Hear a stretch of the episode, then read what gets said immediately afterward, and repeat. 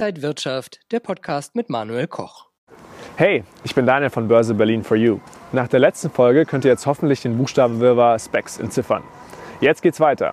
Habt ihr schon mal von sogenannten Neo-Brokern im Zusammenhang mit Apps wie Trade Republic, Scalable Capital oder Just Trade gehört oder gelesen? Wir haben mal bei euch nachgefragt, ob ihr den Begriff schon kennt.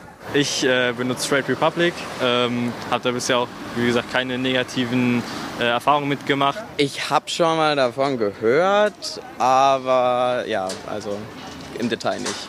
Ist zwar interessant, aber da muss man wirklich, finde ich, ein bisschen Zeit rein investieren, wenn man es jetzt nicht auf Anhieb versteht. Wir schauen uns diese neue Gattung der Broker genauer an und klären, was es damit auf sich hat. Es gibt tatsächlich keine feste Definition für Neo-Broker. Auch dieser Trend wurde aus den USA nach Deutschland importiert. Den Anfang in Deutschland hat im Jahr 2019 Trade Republic gemacht. Inzwischen gibt es auch weitere Anbieter. Mit deren Apps könnt ihr Aktien zum Teil gebührenfrei oder für nur 1 Euro je Order handeln. Die Benutzeroberfläche ist zudem sehr intuitiv, das heißt der Aktienhandel läuft sehr unkompliziert und schnell ab. Außerdem könnt ihr oftmals rund um die Uhr handeln. Mit ihrem Angebot wollen Neobroker den Aktienmarkt demokratisieren, das heißt für möglichst viele Menschen zugänglich machen. Und damit sind sie auch sehr erfolgreich.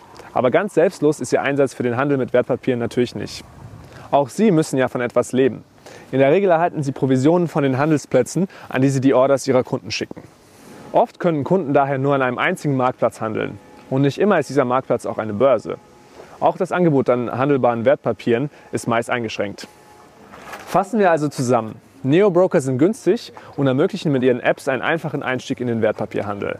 Es ist toll, dass sie damit mehr Menschen für die Geldanlage in Wertpapiere begeistern. Mit ihnen kann man rund um die Uhr handeln. Als Kunde sollte man aber vorab prüfen, ob das Wertpapierangebot auch ausreichend groß ist. Ein Nachteil ist die eingeschränkte Auswahl bei den Handelsplätzen, denn sie senkt die Chance, den besten Preis für ein gehandeltes Wertpapier zu bekommen.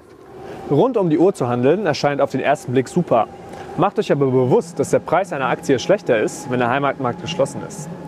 Aufgrund ihrer niedrigen Gebühren sind Neo-Broker darauf angewiesen, dass viele Menschen sehr viel über ihre Apps handeln. Sie verleiten euch praktisch dazu, schnell in Aktien ein- und wieder auszusteigen. Aber lasst euch nicht zu spekulativen Käufen hinreißen. Auch wenn euer Spieltrieb aktiviert wird, ihr handelt hier mit richtigem Geld. Mehr Infos zu Neo-Brokern findet ihr unten in der Videobeschreibung. Habt ihr noch Fragen? Dann schreibt mir gerne in die Kommentare. Beim nächsten Mal bei Börse Berlin for You geht es um einen weiteren Trend, nämlich Meme-Aktien. Memes kennt ihr bestimmt schon aus Social Media. Doch was ist der Zusammenhang zu der Börse? Bleibt gespannt und bis zum nächsten Mal. Ciao, ciao.